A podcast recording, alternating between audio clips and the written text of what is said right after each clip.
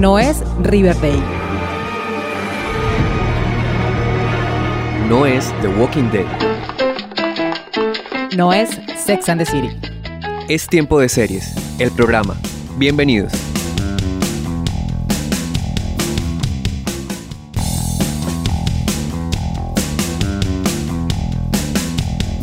Seriefilas y seriefilos del mundo, maratoneras empedernidas, consumidores de series. Bienvenidos a un nuevo episodio de la octava temporada de Tiempo de Series, el programa. Yo soy Catalina Serrano y estoy muy feliz de estar con ustedes en una emisión más.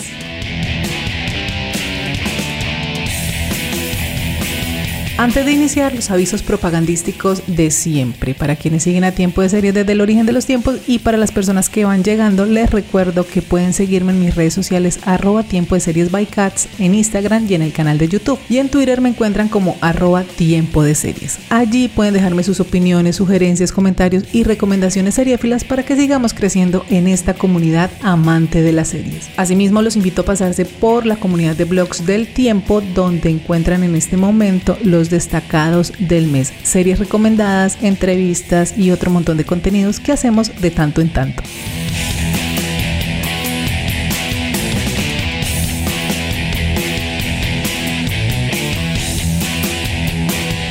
Autodescubrimiento, sanación, linaje, ancestros, ancestras y todo aquello que sale cuando nos da por indagar en nosotras mismas es de lo que vamos a hablar hoy en tiempo de series con unas invitadas geniales. Así que pónganse cómodas porque... ¡Ey! Tenemos que hablar. Hayatımızda bazı şeyleri tekrar tekrar yaşıyorsak bu döngüden çıkmamız mümkündür. Escuchamos de fondo el tráiler de Mi Otra Yo, serie turca que estuvo en el top 10 de la plataforma de Netflix durante julio, que fue el mes en el que se estrenó este drama que sigue a tres amigas que emprenden un viaje que cambiará el rumbo de sus vidas.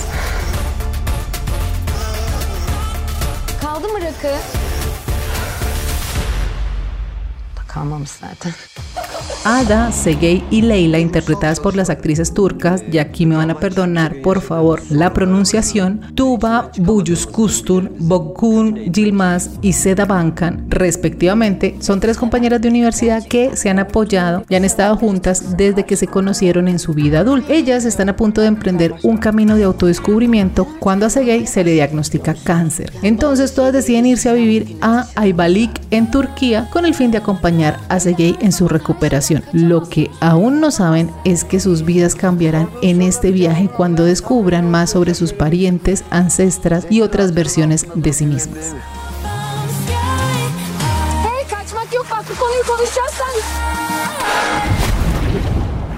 Bir daha kavga ederseniz kafanızı kırarım. Kır aşk.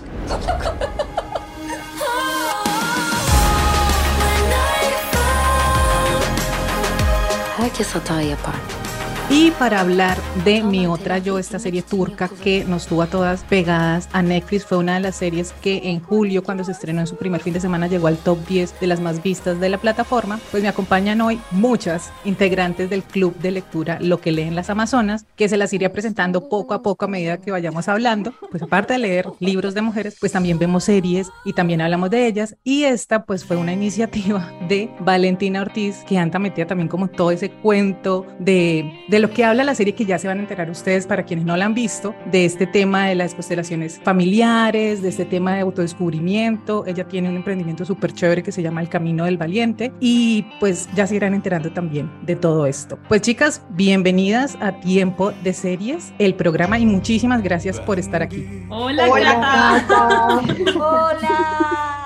Es la primera vez que tengo tanta gente en el podcast. La- lo máximo han sido como tres personas y bueno, invitados que ustedes han escuchado que nos han enviado sus audios, pero hoy estamos como 12 personas en esta conversación. Para quienes no han visto la serie, Mi Otra Yo nos cuenta la historia de tres amigas que se conocieron desde la universidad, son súper cercanas, cada una muy diferente, pero en la serie las va a unir una situación particular y es que una de ellas está enfrentando una enfermedad que es el cáncer. Esto no es spoiler, esto está en la sinopsis de la serie y con eso arranca la serie. Pero esto los va a llevar a un camino de descubrimiento y ahí es donde se empieza a poner como interesante la historia. La serie aborda el tema de las constelaciones familiares, que es esta práctica como de revisar en nuestras ancestras, nuestros ancestros, en, en las vidas pasadas, pero no nuestras, sino de las personas que hacen parte como este linaje familiar, ciertas situaciones o dolores que vienen a interferir o vienen a ser parte de lo que uno carga en la vida y que muchas veces uno dice como, pero ¿por qué no me sale tal cosa? ¿Por qué pasa esto? Entonces es un camino que mucha gente también ha empezado a explorar para reconocer ese pasado que hay detrás. Pero para que nos explique mejor esto, Valentina,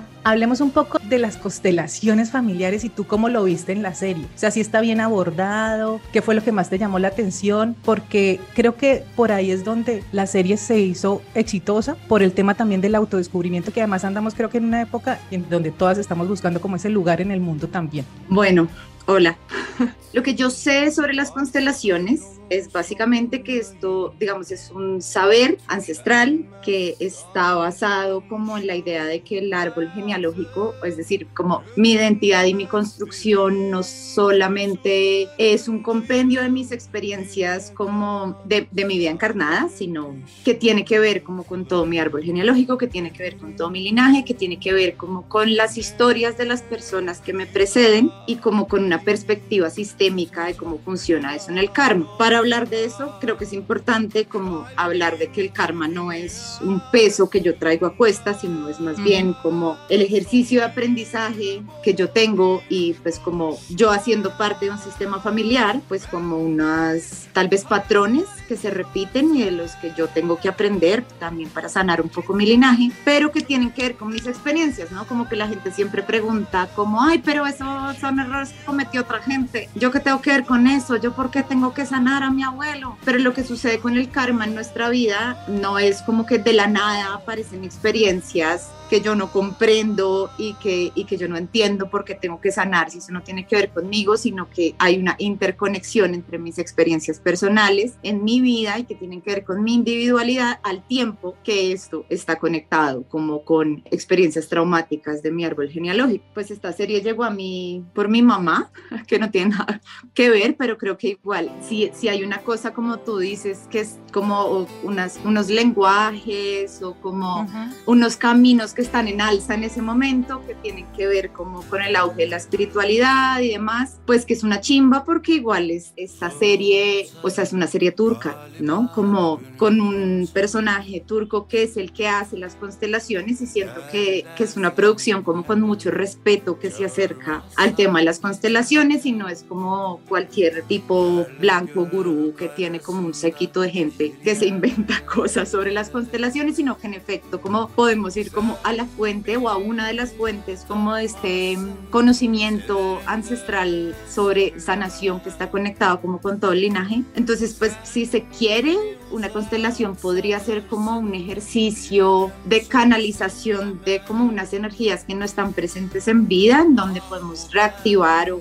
reencontrar como algunos mensajes que no conocemos, digamos, por el ejercicio de voz a voz, como de, no sé, abuelos, madre, eh, madre, padre e hijos, sino que se activan como unas memorias que están presentes en el cuerpo, como de todas las personas, a través de un ejercicio de constelar, que es básicamente poner a miembros de mi familia a que los personifiquen energéticamente otras personas. Y esas personas lo que hacen es que canalizan una energía, ¿sí? Como que ponen a alguien, dice, bueno, tú vas a ser mi mamá y entonces le preguntan a esa persona cómo te sientes y esa persona extrañamente siente un montón de cosas que le atravesan el sentir, pero que al tiempo no es como que esté actuando, sino que en efecto está canalizando la energía de la madre, la abuela, el abuelo, el tío abuelo y así sucesivamente y así es como digamos aparece todo este ejercicio y uno puede velar como cierta información del árbol genealógico que no conoce de manera racional. Creo que básicamente eso resumiría las constelaciones, al menos para mí. Cuando uno escucha este tema, podemos llegar a, tener la actitud, por ejemplo, de Ada, que es una de las protagonistas, una médica, método científico, súper racional, que va a ser como la primera opositora en esta terapia que empieza a asumir Sergey, que es su amiga, que está enferma y que pues a ella le sirvió para el tema de su enfermedad y que además también le ha ayudado con un cambio de vida y todo lo demás, pero Ada está súper empeñada en que esto es una farsa, que mucha gente puede pensarlo de esa forma por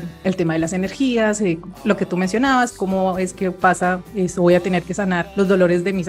mis antepasados, de mis ancestros. Entonces, esto lo vemos muy representado en Ada, en este personaje. Si bien las tres son protagonistas, ella es como la que lidera también la historia, porque vamos a tener de ella y de todas, pero en ella en especial como ese, esa transformación que vamos a ir viendo del personaje a medida que avanza la historia. Tú mencionabas algo muy interesante y es, esta es una novela turca, es una serie turca. Y en Latinoamérica, específicamente en Colombia, las novelas turcas han tenido mucho auge a través de los canales nacionales. Esta televisión nos ha empezado a llegar también, pues gracias a las plataformas, y ha tenido mucha acogida y pues esta, no solamente por el tema, sino que leyendo algunas críticas, también decía pues que tiene todo lo que tienen estas novelas y estas series turcas, que es, hay una relación de amor, hay intereses románticos, hay drama y todo esto que pues finalmente la ficción le aporta y en la ficción le ayuda un montón. Natalia Gio, que nos acompaña también. Te escuchamos. Para complementar lo que decía Vale, y tú mencionaste que somos de un club de lectura, lo que leen las Amazonas, esta serie se entrecruza con nuestros encuentros cuando estábamos leyendo un libro que se llama La Policía de la Memoria de una japonesa que se llama Yoko Ogawa. Y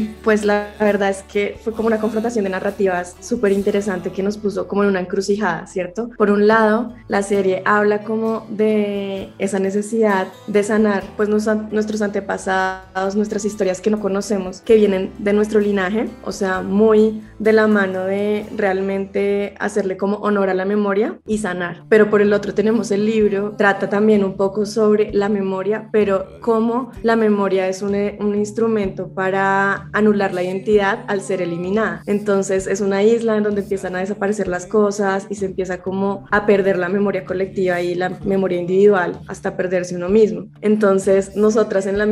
de estas dos narrativas, también como descubriendo si es importante o no para el proceso de autoconocimiento y personal, irnos por la vía de la memoria, de sanar la memoria y reconocer, ir hacia atrás como las protagonistas de la serie, que además es un camino súper lindo porque es entre amigas y como cada una va viendo la evolución de la otra y se apoyan como en ese proceso que parece tan difícil de, de concretar un resultado, ¿sabes? Como que tú al entrar en un proceso de autoconocimiento no sabes si la terapia te va a dar resultados, qué va a pasar en el medio de eso y qué transformaciones vas a tener. Entonces por ese lado tenemos a estos personajes, pero también por el otro tenemos como esto que está pasando en el libro y en paralelo nos empezamos a cuestionar sobre el lugar de la memoria, pues digamos que fueron conversaciones súper nutridas y cómo en este momento que estamos experimentando de autoconocimiento individual y que tú mencionas que mucha gente se está cuestionando sobre su proceso individual, su sanación personal, aparecen múltiples formas de acceder a esa sanación. Entonces, pues me parece importante como hablar de ese origen, de por qué empezamos a hablar de la serie también, porque llega en un momento que no importa si es turca, si es alemana, si es, no importa el origen, y ha tenido mucho auge la serie precisamente por eso, porque estamos en esa búsqueda de sanación, pienso yo. Muchas personas que se cuestionan sobre su pasado, que nos hemos cuestionado de por qué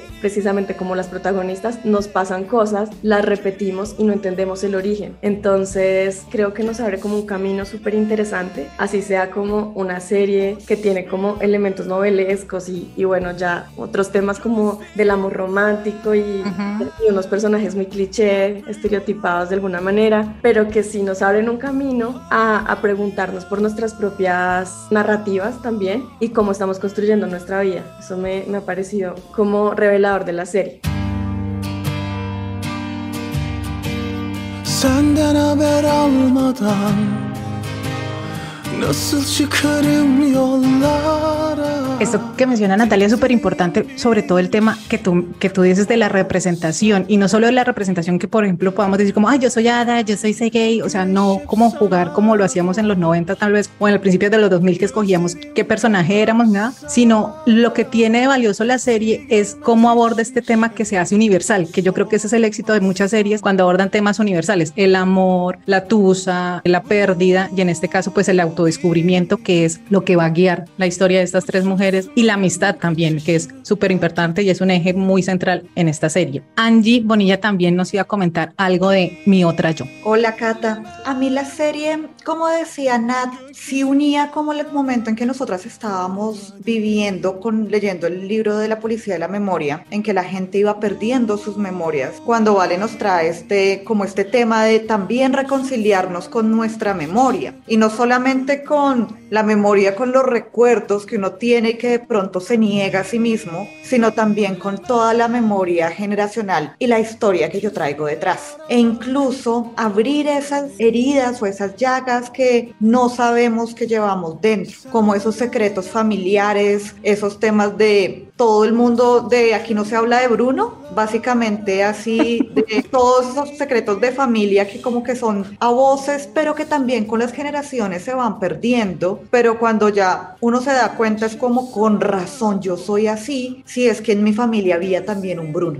De pronto yo soy el Bruno de la familia. Entonces es súper interesante. Eh, yo sí creo mucho que el cuerpo responde a todos esos dolores y a todas nuestras vivencias y también a cómo vivimos toda esa carga generacional que traemos detrás. E incluso varias bajamos el libro que se trata la serie, que lo tengo y el nombre que se llama Este dolor no es mío, de Mark Walling, y los estuvimos checando porque sí estuvo como, como muy, o sea, como que se conectó mucho y era algo como que empezamos a hablar y todas teníamos esta historia con nuestra mamá, con nuestras abuelas y venía de eso y cómo se estaba reflejando de pronto en el cuerpo. Hay otro punto interesante de la serie y es que la médica, la que es puro método científico, estaba teniendo un temblor en la mano y eso le estaba literalmente destruyendo su vida, su vida profesional y cómo enfrentar la historia con su madre, su abuela, su tía abuela y todas las violencias que hubo en esa historia, porque pues también recordemos que es Turquía, entonces está lleno de migraciones, de genocidios, entonces como toda esa historia la unen y al final pues ella ya puede volver a mover su mano normal, pero no inmediatamente regresa a la cirugía porque ahí ya eso no es lo relevante. A mí la serie me generó mucha curiosidad, me bajé el libro, disfruté conversando sobre ella con las amazonas, pero no me la pude terminar. Pues cuando ya como que trasciende de la parte como que me interesó y con la que me conecté, ya como que el final no me llamó tanto la atención, me quedé en el capítulo 7, creo que son nueve capítulos si no estoy mal. Y fue como 8, me faltó un capítulo. Y fue como, ya aprendí lo suficiente, ya entendí, listo, check. Y no me interesó terminármela. Fue muy curioso, en, con recomendaciones que les doy a las personas que se la quieren ver. A mí me tocó verla en inglés con subtítulos en español, porque si la veía en turco, realmente no, no conectaba, no, o sea, era como que me poniera a ver el celular y no, no me veía la serie. Es una serie interesante, recomendada para todo el mundo de nuevo, es una telenovela, para los que les gusta Dónde está Leaf y Fatma Gul, les va a encantar, y los que solamente quieren checar el tema también de las constelaciones familiares y les causa curiosidad, va a ser que puedan profundizar este tema y que se sientan más abiertos posiblemente a explorar. Sí, en el tema de las constelaciones puede ser también como la puerta a indagar y a profundizar un poco más porque pues sí la serie lo aborda y lo maneja muy bien, a mí me parece que hacen un muy buen manejo del tema, pero pues finalmente no profundiza. Y algo que tú mencionas a mí también me pasó, yo sí la terminé, pero creo que las historias del amor romántico, las relaciones de pareja que tienen, establecen estas mujeres, pues es una novela, entonces se sobreponen a este tema de, de ese autodescubrimiento que finalmente tal vez lo dejan para la segunda temporada, porque pues también ahí hay una situación con lo que pasa con este centro de, de, terapia, digámoslo, es una forma de terapia también, pero sí me pasó con,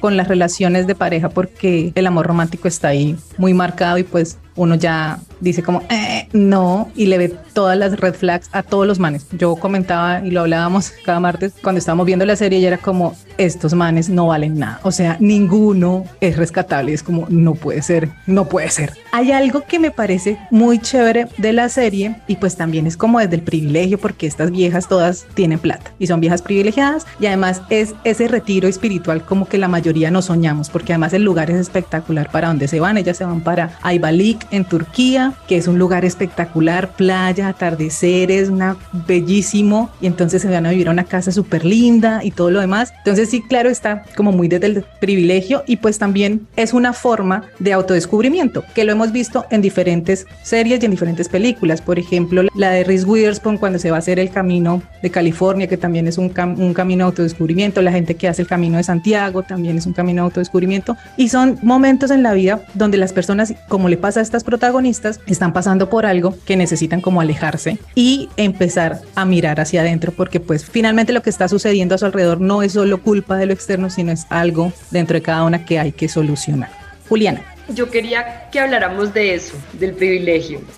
Yo tengo ningún problema con el privilegio, yo gozo con muchos privilegios, entonces empecemos por ahí. Y que tenemos que reconocer que es una novela, novela, novela con chisme, que, si la, que la podemos ver también con esa perspectiva, pero a mí me parece que el camino de encontrarse y como estos ejercicios de sanación, pues siguen estando basados en la posibilidad de que tenemos recursos para sanarnos, que podemos parar, de que podemos ir al camino de Santiago, podemos tener nuestro momento Reese Witherspoon o Lorelai Gilmore solo en la puerta del principio del trek del, del Pacífico y compramos botas de hiking y todo ese tipo de cosas y nos cuestionamos, es muy chévere. Y pues estas chicas se van para... Además se van a vivir allá. Se van a vivir, que, o sea, uno con semejante tratamiento haciendo de cáncer, pues comer, rezar, amar, alguien lo acaba de poner, es verdad, o sea,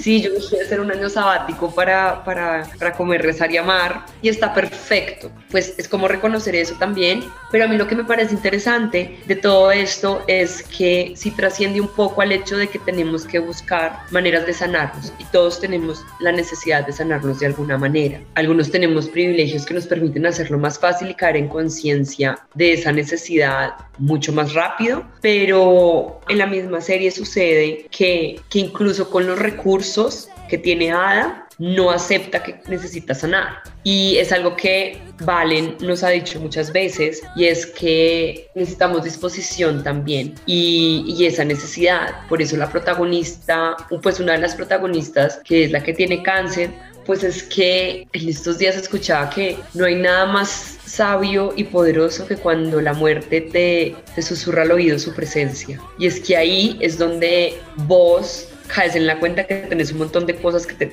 que resolver porque te va a morir. pero antes no. Y eso es lo que le pasa a, pues, a la chica que tiene cáncer, pero, pero a Ada no. Y a los personajes masculinos que se medio salva uno, pero por ejemplo el interés romántico de Ada, la verdad los dos intereses románticos de Ada son los monstruos de la negación y pues tener que llegar al extremo, al extremo real, no, no porque no solo es la muerte, es tener que llegar a un extremo donde tu vida se va a ir al carajo, que ahí sí decís, ay no, sí tengo cosas que sanar. y, y pues darse la oportunidad de salir de lo como esto hegemónico me parece muy tenso y a mí esa es la parte que más me gusta, como, como que la serie recuerda como, oigan, parces, dejemos la superioridad espiritual y moral e intelectual y pues caigamos en la cuenta, o sea, que venir a este mundo es, es también una necesidad de resolver cosas y que adivinen que no se acaba nunca. Spoiler, spoiler alert. no se acaba de la vida número 35.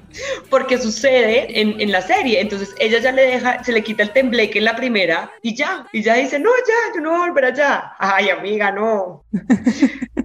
Se te quita el tembleque, pero no la vi, o sea, esto no acaba aquí. Y eso es como lo que más me gusta realmente.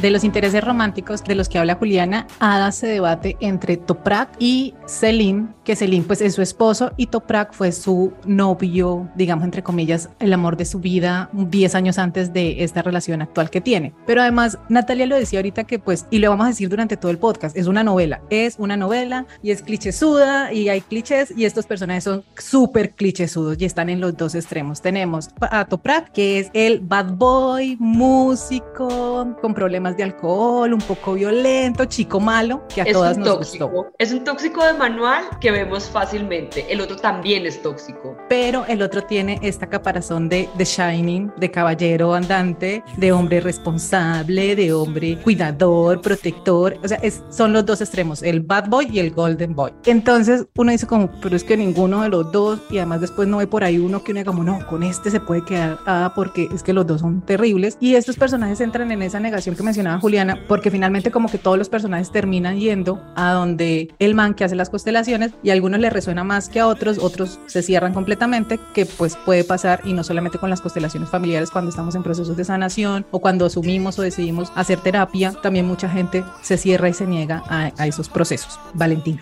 Ay, yo tengo que hacer un disclaimer importante. creo que, creo que es como que ya no tengo miedo de ser cancelada, como por lo que voy a decir. Pero a mí esta idea, o sea, esta cosa que tú mencionas sobre como esta dimensión de la serie que enuncia o muestra como claramente el, el amor romántico, me parece fundamental, fundamental porque hace parte de la vida. Y si hablamos como del amor romántico, evidentemente tendremos que hablar del patriarcado. Y hablar del patriarcado implica entender como un sistema que está inserto en cada una de nosotras que no es como una cosa que sucedía ya. Y pues si bien estos personajes, los hombres muy heterosis y muy clichésudos, a mí me parece muy bello como poder ver en la serie como en cada capítulo le dedican a la historia de y como vemos, por ejemplo, cómo hace este Golden Boy que es Selim para resultar siendo este Golden Boy que tiene todo siempre como bien organizado y que es el que construye, arma, como organiza y como que es, digamos, la figura correcta, pero de dónde viene ese motivador. Y hay una historia personal de él, de su familia y de sus ancestros que hablan sobre la motivación de por qué él termina siendo, digamos, que le motiva a ser el correcto y con tener todo bajo control, porque él tiene que tener todo bajo control. Claro, sobre todo hay una escena, creo que uno de los personajes que a mí más, digamos, me conflictúa, no voy a decir, no voy a decir, este es, es, personal, es como mi conflicto personal con él es Erdem, que es el esposo de una de las chicas, como todas, de Leila, todas súper mega privilegiadas y demás, y como que creo que ahí hay una cosa muy importante sobre el privilegio y tiene que ver como con que todo igual es un entramado, y pues muchas de nosotras podemos acceder como tal vez unas tengamos que ahorrar más que otras para irnos de año sabático o quisiéramos, pero pues la mayoría de nosotras podemos pagar un espacio terapéutico, es decir, un acompañamiento por parte de alguien y otras personas no. Pero lo que pasa en estas historias es que incluso Leila, por ejemplo, pues que tiene el privilegio de no trabajar, por ejemplo, vemos en su historia personal unas verdades muy duras sobre el empobrecimiento y la migración. Lo que me hace pensar a mí que incluso todos estos temas que nos tocan, que nos convocan, que estamos hablando del privilegio y del amor romántico y de los manes que no se salvan y que hay un montón de red flag, pues finalmente es un entramado, ¿no? Que vemos sistémicamente y que vemos también atravesado en nuestras vidas personales. Y hay una escena que me gusta mucho, que trataré como de no hacer ningún spoiler, que es entre Leila y Selim, como en donde ella le reclama como todos estos dolores que vemos o pues que muchas mujeres heterosis ven atravesadas como con sus historias personales con sus parejas hombres sobre cómo yo te di todo, hice todo y renunciaste por ti. Y su respuesta es un poco como, oye, mira, es que cuando yo quise acercarme a ti desde este lugar, tú no me paraste bolas hasta que yo empecé a darte regalos. Y esto no es como para que cancelemos ahora como a las chicas de la serie, es como porque creo que la serie sí pone en evidencia esta idea de que todo es un entramado. Y aunque estas viejas resultaron ser privilegiadas, tienen una historia de vida a través del empobrecimiento, el racismo, la xenofobia y la migración que cargan a cuestas. Seguramente muchas de nosotras no lo sabemos, también cargamos historias de empobrecimiento, racismo, xenofobia, misoginia, migración, violencia y demás. Y que parece que nuestra vida individuada, privilegiada, no nos toca, ¿no? Por los privilegios y probablemente desde la razón no, pero desde la emoción no lo sé, ¿sí? Y desde la emoción no sé qué motiva a Toprak o qué motivó a Toprak como a ser adicto a la terapia, porque además en la serie es como que el man es como, no, ¿cómo así? ¿Cómo vamos a dejar de hacer constelaciones? Es como, rey, hazte cargo de tu propia sanación. O sea, por favor, como hold your shit together y haz algo con eso, haz tus propias transformaciones porque no todo se lo puedes poner al peso. Al terapeuta. Sí, o sea, no todo está en, en la constelación. En la constelación, pues mejor dicho, como el dios y los siete caballos del apocalipsis y entonces esta es la verdad, sino como tienes que hacerte cargo de eso. Y pues Yo quiero meter la cuchara un poco y es, me, hizo pensar como esta gente que se vuelve como mega fanática del yagé y entonces no, no se hace cargo de una carajo en su vida, pero cada vez, no, yo he hecho no sé cuántas tomas, pero sigue siendo una pedazo de mierda. O sea, sigue siendo una porquería, no importa cuántas tomas hagas y cuántas veces vayas al baño en tus tomas. Me encanta que Valencia haya traído eso porque entonces es adicto a la terapia O sea, pero no se hace cargo, pero es de nada en la vida. Y lo podemos proyectar o también lo podemos trasladar a las personas que son adictas a ir a misa y a la religión y van y son súper católicas o súper cristianas y pues no son buenas personas. Porque es como entonces, ¿qué está haciendo esto en tu vida? Porque se supone que todas estas herramientas y todas estas creencias espirituales, sea la que sea, es para que uno sea mejor persona, tanto para uno como para la sociedad en la que vive. Entonces, e, es esto que tú mencionas con Tropac. Los veganos que usan ropa de Sara, pero regañan a los campesinos porque toman leche de vaca y comen carne. No, total. Pero además, digamos que para mí esto todo es sobre una dimensión sistémica de, de, cómo funciona todo. O sea, hay gente que es adicta a su psiquiatra, tanto como hay gente que es adicta a meditar para silenciar el dolor. Y Toprak es una persona que no se hace cargo. O sea, no se hace cargo, pero, pero también con mucha compasión pienso como, pues pucha, pero ¿de dónde viene? O sea, uh -huh. ¿qué es lo que le motiva como a evadir? Y, y qué es lo que le motiva a Ada a seguir sustentando su creencia dogmática, la ciencia absoluta y como que la única manera de sanar es ir a un médico y el médico te quita el cáncer y no hay posibilidad de que tú veas como un origen emocional en tu cuerpo, ni siquiera por la duda, lo creas o no lo creas, sino como una duda razonable de decir como, mano, tal vez sí, no lo sé, esto le, evidentemente le está funcionando a mi amiga, o sea, la veo bien, pero no, no, como que yo creo que ya,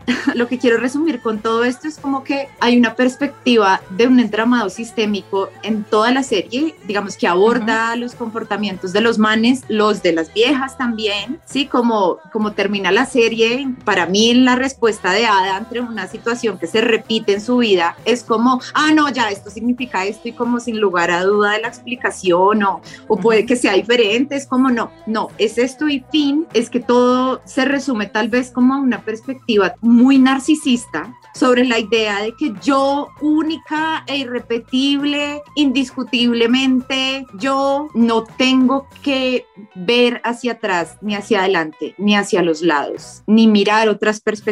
que son las otras, ni ver los dolores de los otros y las otras y les otras, sino como yo voy a mi espacio en mi misa y yo voy a buscar la redención o yo voy a mi terapia con mi psicólogo y entonces acá me sano, no como yo, yo, yo, solo yo, yo desconectado de todo y la verdad es que la serie muestra como, pues no, o sea, como resultaron teniendo una relación Erdem y Leila, pues uh -huh. ellos lo hicieron, o sea, ellos en el entramado entre el man ser el típico mm, man que conquista con regalos y ella en el ser la típica chica que siente que así se expresa el amor, pues terminaron teniendo esta relación turbulenta, dañina para los dos, pero para mí siempre es como la pregunta por qué hago con eso, ¿no? Como, como ¿Y ahora ya, qué? Claro, pues hay una historia que me precede, que tiene que ver con lo que me está pasando ahora y seguramente el otro también tiene una historia que le precede, que tiene que ver con lo que le está pasando ahora y como con lo que le motiva a pensar o a decir o a hacer o a tomar las decisiones que sea que haya tomado. Y, y entonces, ¿cómo lo resolvemos, no? O sin recurrir como al punitivismo de decir como este es el malo, esta es la malo, sino como uh -huh, que a mí uh -huh. lo, que, lo que me gustó un montón fue la idea de volver atrás y ver el origen y decir, claro, ya sé por qué Selim es la persona que es, porque tuvo que vivir esta experiencia de mierda que dolió un montón y tiene mucho miedo y no sabe, pero está motivado por el miedo para ser así de cagada. y ya, es eso.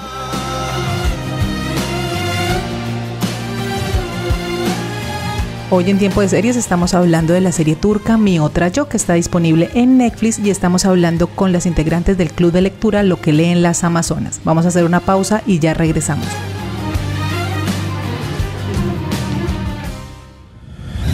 Únete a la comunidad de seriéfilos y seriéfilas más grande del mundo siguiendo las redes sociales de Tiempo de Series by Cats en Facebook, Twitter e Instagram. Y escúchanos también cuantas veces quieras en Spotify, Evox y Deezer y demás plataformas de audio.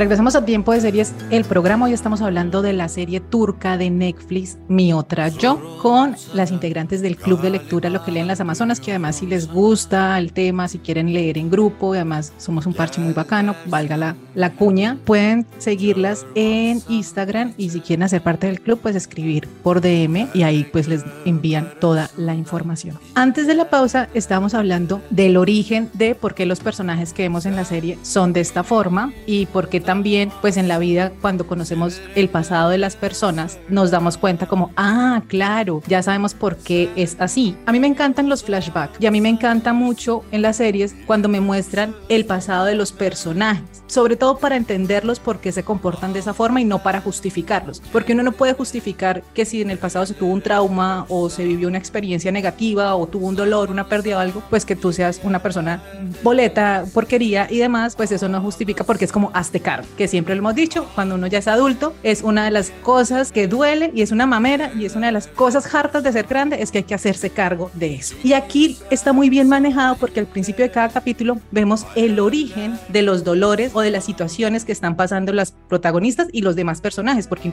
empezamos a, a conocer como su infancia y lo que pues Valentina y ya las demás mencionaban, vemos historias de la abuela, de la mamá, del papá. Entonces me parece muy chévere esto porque además con eso arranca cada uno de los capítulos y nos van dando más información. Desde hace rato Carol tiene la mano levantada, así está que se habla, entonces vamos a escuchar a Carol sobre mi otra yo. Hola, bueno, pues nos hiciste la pregunta de si nos había gustado la serie, pues no sé si me gustó por aquello del novelón, pero sí sé que me enganchó y yo sí me la vi hasta el final y espero que salga la segunda temporada para poder saber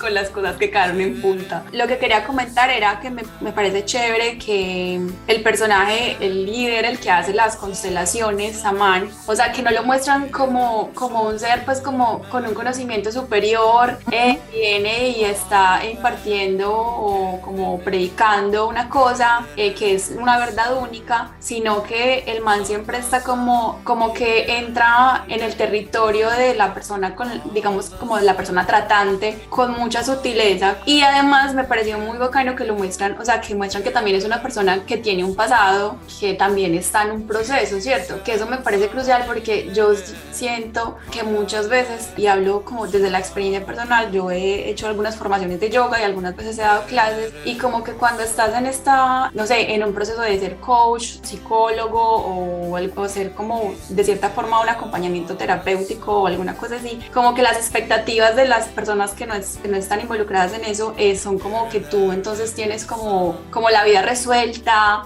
o que no tienes problemas o que, o que tendrías que saber manejarlos a la perfección y realmente no es así. O sea, claro, son personas que se han formado, o sea, como que vibramos con algún tipo de terapia o con algún tipo de, de cosa que nos mueve como la, la, intención de poder compartir eso con otras personas, más que ayudar, porque ni siquiera sé si ayudar, pero sí compartir para ver si esas personas también vibran con eso y también tiene algún efecto en ellos, como desde la experiencia personal sobre todo, siento yo. Entonces como que me pareció eso súper bacano, pues como que mostraran a Saman también como con una vida, que todavía también está ahí más o menos como que no se ha devolado muy bien, pero también como con una historia por detrás. Y también me pareció muy chévere ver, ver la maternidad. Entonces, está la mamá que, que, de alguna forma se ausentó en la vida de Ada, ¿cierto? Ada no tenía ni idea por qué y la juzgó y un montón de cosas, o sea, como esa relación madre e hija eh, entre Ada y su mamá, entre la chica con cáncer que nunca sé cómo se pronuncia el nombre. Vamos eh, a decirle aquí Segei, Segei.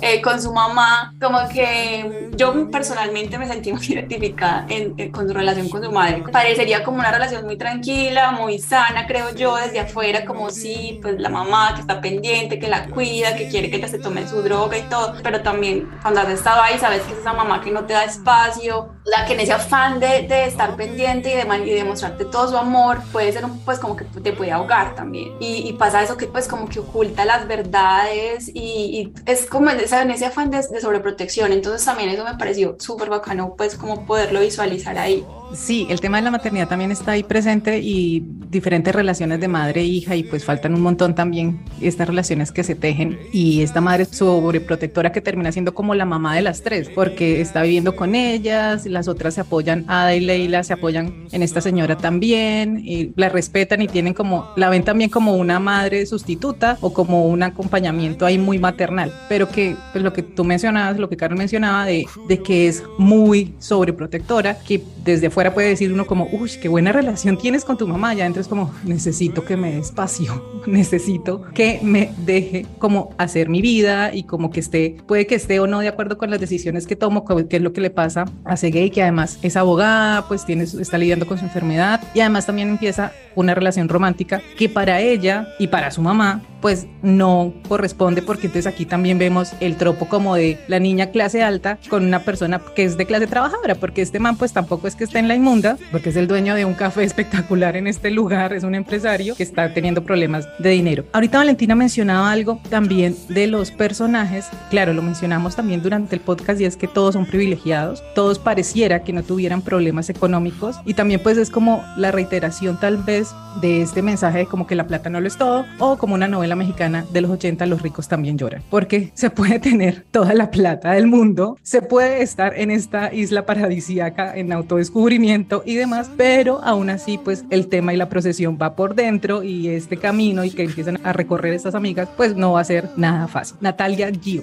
Con respecto a lo que mencionan del privilegio, pues sí, hay un tipo de privilegio económico, sociopolítico, geográfico, pero si nos vemos como humanos, creo que al final el privilegio en donde queda frente a las heridas y las situaciones que nos afectan también que tienen que ver con el contexto donde vivimos. O sea, ahí me parece muy interesante en la serie, en el montaje, precisamente como estos clips de apertura para cada capítulo, en donde vamos a tener un contexto geográfico, de época, también como, como una especie de, de incertidumbre que se abre con cada capítulo de saber de quién va a ser la historia o por qué aparecen imágenes de época. Entonces yo veo como que sí, sí está bueno hablar de privilegio frente al hecho de que para sanar de pronto necesitas ayuda de otros y esas ayudas necesitan ser remuneradas de alguna manera económicamente. Hay como una transacción por ese tipo de, de ayuda profesional, pero me parece muy interesante de la serie esos clips de apertura que nos muestra que al final todos hacemos parte de un engranaje que nos trasciende, que trasciende también las decisiones que tomemos trasciende las decisiones de nuestros papás. Si estamos en un país en guerra, por ejemplo, nosotras que estamos en Colombia, a mí no me toca directamente, pero sé que hay otras personas que sí les ha tocado siendo de este país y cómo, por ejemplo, esas situaciones geopolíticas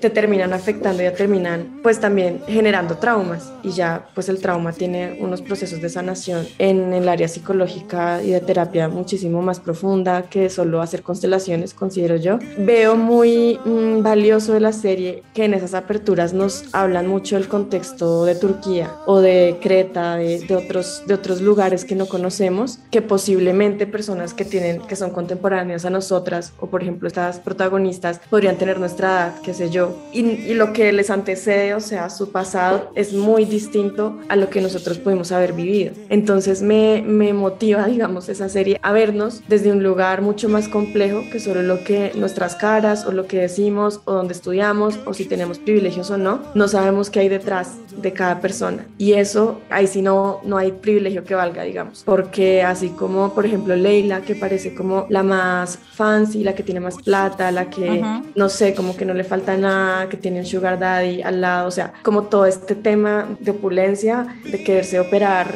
los senos, bueno, todo esto que ya como que está en su mente en ese momento, pues se ve como muy atravesado por la historia de su, de su bisabuela y como la está marcando de una manera tan puntual, pero que ella ni siquiera reconoce esa historia y no sabe cómo abrazar esa narrativa que le contaron. Eso lo rescato mucho de la serie, cuando nos cuentan historias familiares que las vemos como, ah, sí, esa era mi abuela y, y bueno, le pasó eso y ya está. Pero pues finalmente ese linaje se transmite también a través de los genes, de la energía, de, de lo que nos enseñan, nos dicen qué podemos hacer y qué no. Entonces, me gusta mucho como que a pesar de que sí tiene esta narrativa muy, muy de vamos hacia un final feliz, digamos, como que siento como que vamos a mejorar para, para llegar a, a, la felicidad. Sí me gusta mucho que muestren cómo en las series no conocen muy bien las intenciones o las motivaciones de los personajes, sino cuando se va desenvolviendo la serie, cuando van hablando, cuando van interactuando, cuando les van pasando cosas. En esta ya nos dan como un esbozo de pilas a este dato, que esto va a encaminar alguna situación, pero uno no sabe muy bien cuál va a ser el resultado.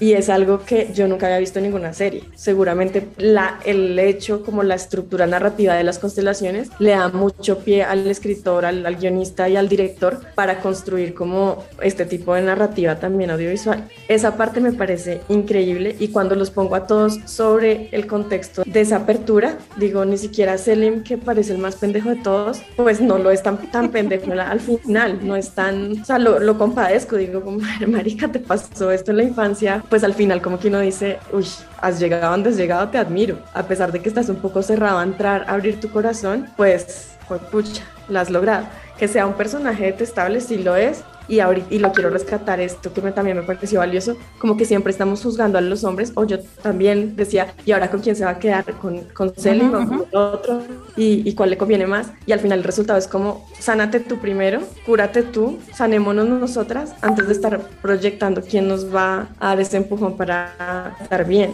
Como que dije, al final si no se queda con ninguno, pues sería un, un gran resultado de la serie.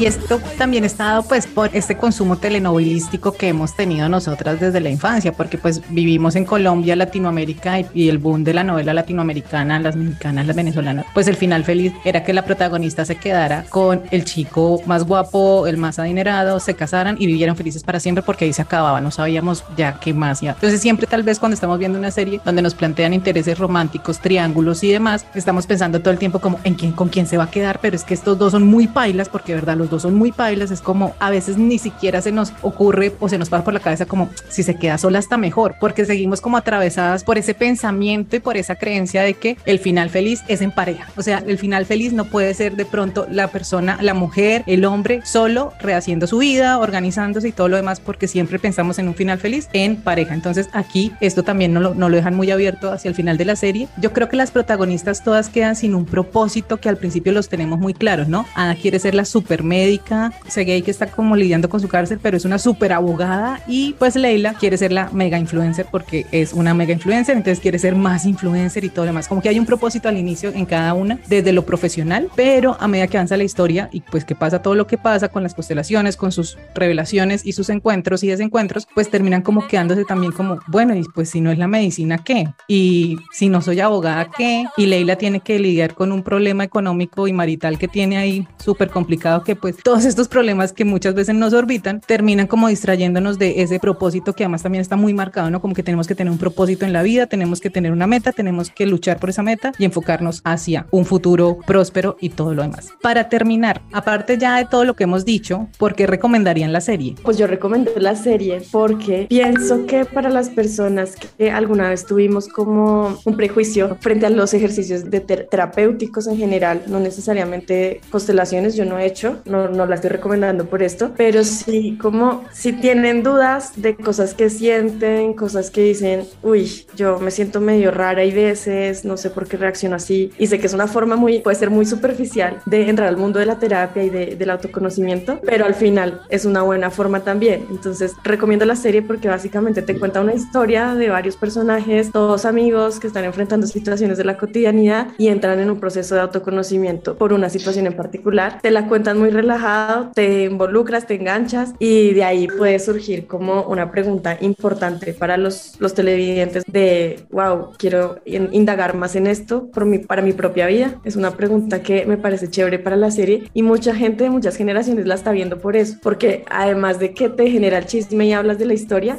pues como que te cuestiona, te confronta un poco con tu propia vida. Eso me parece valiosa por eso. Hay algo que dijiste y es como que pronto es una forma muy superficial de decir como tal vez necesito un proceso de sanación, tal vez necesito acercarme a hacer un proceso terapéutico, sea el que sea. En lo personal no es superficial. Yo creo que el arte en todas sus manifestaciones, la televisión, los libros, la ficción, en este caso una novela, pues lo puede llevar a uno también a emprender nuevos caminos o lo puede cuestionar o le puede hacer resonancia frente a algo que uno está viviendo y puede decir como, pucha, a mí me está pasando esto, como o yo me siento identificada con este personaje porque a mí me pasó esto. Entonces yo creo que a veces la televisión, vuelvo, insisto, el cine, la música, los libros, el arte, nos dan respuestas que ni siquiera estamos buscando. Entonces eso también me parece como valioso del arte en general. Valentina. Cata, pues hay algo, o sea, como que quiero repisar eso que acabas de decir, porque el oráculo no solo son unas cartas que uno compra y lee. El cine es un oráculo, la música es un oráculo, los libros son un oráculo y uno siempre encuentra respuestas si sabe hacer bien sus preguntas. Pero sobre todo respondiendo a tu pregunta sobre por qué recomendar esta serie, yo tengo dos preguntas muy puntuales.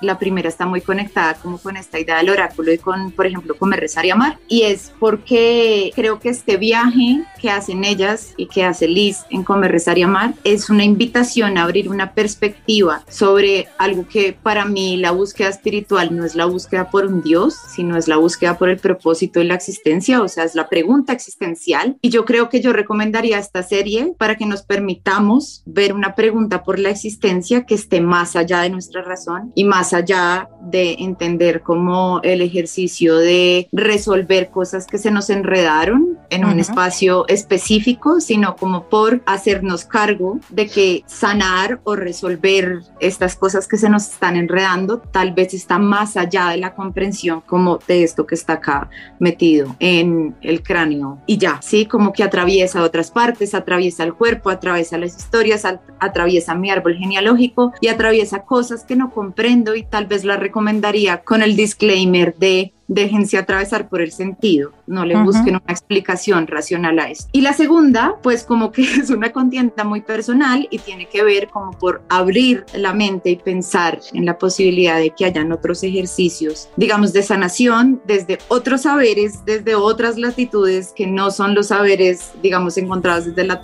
razón y la comprobación científica, que puede y que a algunas personas nos funcionen más que esos saberes atravesados y tamizados por la ciencia y la comprobación científica y que eso solo depende exclusivamente de mí y de que yo me haga cargo y tenga una disposición de sanar mis propias cosas. Entonces creo que esas serían como las dos razones por las que yo recomendaría la serie. Algo de lo que dices, pues de, todo esto que mencionas, es como resaltar esto de qué es lo que me funciona a mí, ¿sí? Desde lo occidental, desde la medicina occidental, desde el budismo, desde las constelaciones, desde la terapia, el tarot, el oráculo, pues que me funciona a mí. Finalmente todo lo que escogemos para sobre llevar nuestras vidas, para encontrar respuestas, para sanar, si es que tenemos, estamos en un proceso de sanación o para organizar nuestras ideas y demás. Finalmente, todo esto y las herramientas que existen, yo siempre lo digo, es como buscando ser mejor persona. Es una frase súper clichésuda, pero es como buscando una mejor versión de lo que uno es. Esa es como la intención también, yo creo que de la serie, porque finalmente, pues no todo nos funciona a todos. Entonces, no a todos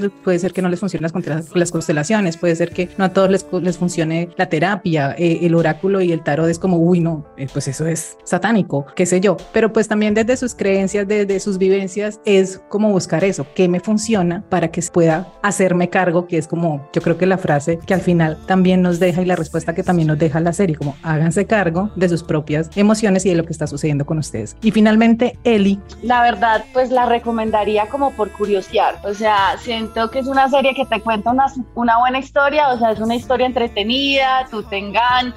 tú te pasas un buen rato, te la consumes en, en, menos de un fin de semana. O sea, yo la verdad me sentí una noche a verla y al otro día la terminé, pero que también te lleva como a, a entender cosas que pasan en tu vida. Tú te conectas con alguna historia, te conectas con algún personaje y empiezas a darte cuenta de que hay otras alternativas. O sea, no es solamente la terapia, no es solamente la espiritualidad y como lo han dicho las chicas acá durante todo el podcast, pues son muchas las alternativas con las que uno puede conectar, pero pues yo digo que no hay, no hay pierde. Si te conectas está súper, si no te conectas pues también está súper. A mí desde el sexto capítulo en adelante me pareció como, eh, me la termino para poder estar en, en el podcast y en esta sesión, pero siento que lo bonito es que te cuestiona un montón de cosas, o sea, de entrada tú, así te veas dos capítulos, el primer capítulo o hasta el final, vas a terminar cuestionándote un montón de cosas, de tus procesos personales, de tu historia familiar y de dónde vienen esos bucles. Yo me sentí en un bucle, esos bucles que tú tienes en tu vida, que son como reiterativos, que te siguen sucediendo y tú no sabes ni siquiera por qué, pero que de alguna forma te brinda una alternativa para empezar a indagar. Entonces creo que la, la recomendaría por eso, me parece que es un buen producto que podemos tener disponible y pues que realmente de verdad está bien contado, está bien hecho, es entretenido, las protagonistas son divinas, entonces uno es fascinada también con, con estos mujerones y por eso la recomendaría. Me parece que cada uno encontrará algo que le aporte desde su perspectiva. También pues no es una serie que les vaya a cambiar la vida, por supuesto, ni no pasa nada si no la ven. Igual nosotros aquí hemos dado durante esta hora un montón de razones de por qué nos gustó, hasta dónde nos gustó, qué nos gustó, qué fue lo que no nos gustó tanto. Entonces ahí tienen como un tamiz para que ustedes también tomen la decisión si la ven o no la ven.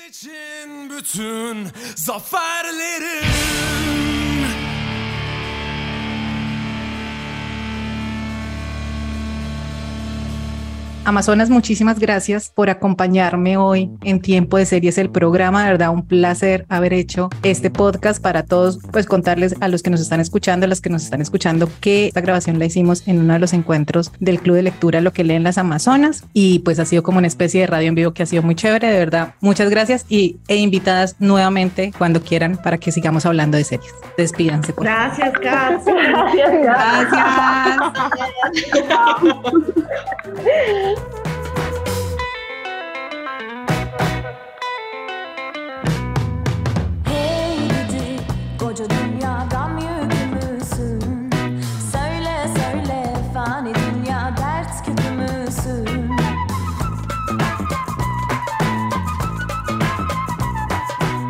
De esta manera llegamos al final de este episodio. Mi otra yo está disponible con sus ocho capítulos en Netflix. Aún no se ha confirmado si tendrá segunda temporada, pero en cuanto sepa algo les estaré contando. Recuerden que este y todos los episodios de Tiempo de Series, el programa, los pueden escuchar en su aplicación de audio favorita. Muchas gracias por conectarse con nosotras y gracias por estar aquí.